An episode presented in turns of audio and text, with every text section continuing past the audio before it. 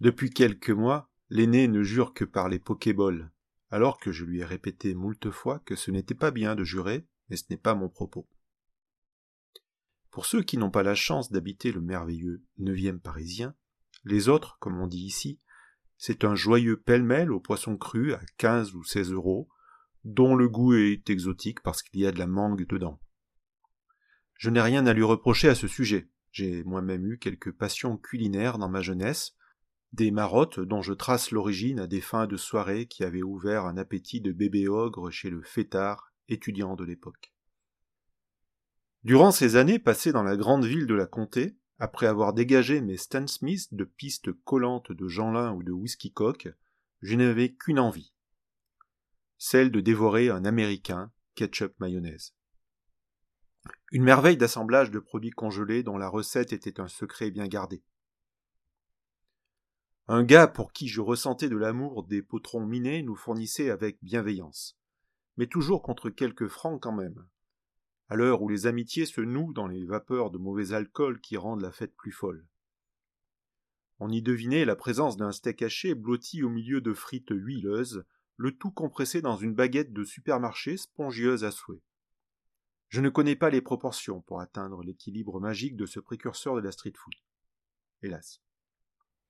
Après l'Exode, le fabuleux voyage connu aussi sous le nom de la montée à Paris qui me conduisit dans le splendide neuvième, je passais un cap culinaire. Après avoir dégagé une nouvelle paire de Stan Smith de pistes arrosées de Corona ou de Tequila Paf cette fois-ci, je me jetai la gueule ouverte sur un Italien, j'aime l'aventure, en la personne d'un Panini dont le maître queue officiait aux abesses dans un restaurant italien dont j'ai oublié le patronyme mais qui se terminait par un O, ça c'est ça c'est sûr. La passion de l'aîné, quant à elle, n'est pas synonyme de fin de soirée mais ce repas complet a une histoire tellement étonnante qu'il me démange de vous la conter, et d'ailleurs je n'y résiste pas. D'aucuns vous raconteront une autre histoire que la mienne, mais je peux vous assurer que je crois fermement que la mienne est la meilleure, ce qui pour moi est le signe de la vérité.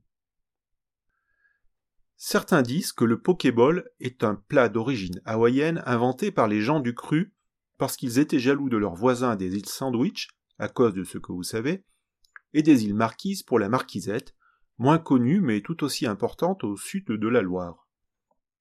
Des voisins issus de Germain assez éloignés, mais on ne va pas chipoter sur quelques dizaines de milliers de kilomètres de distance.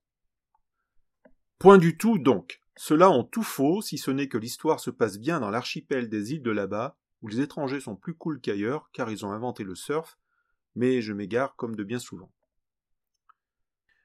Donc c'était en 1758.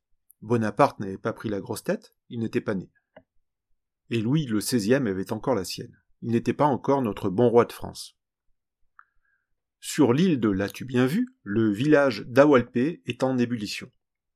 La grand-mère Mamiuma, la meilleure cuisinière de l'île, dévoila ce jour-là un nouveau plat qu'elle avait inventé pour son petit-fils, Poké. Lorsque le plat fut présenté à toute la tribu à un grand oulala se fit entendre. Le chef Moa Moa goûta, fit un pouce en l'air.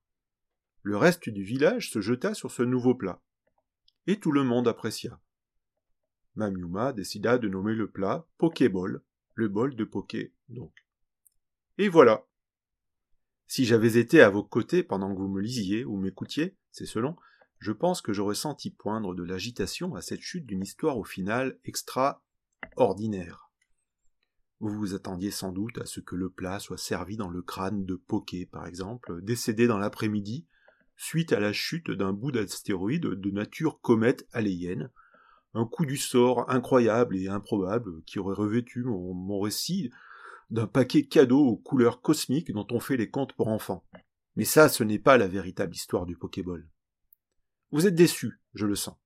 Mais la vie n'est-elle pas une longue suite de déceptions qui nous conduisent de mauvais pokés en mossa de Panini, ou Panino au pluriel, au club sandwich final? Je vous laisse y réfléchir. Vous avez quatre heures.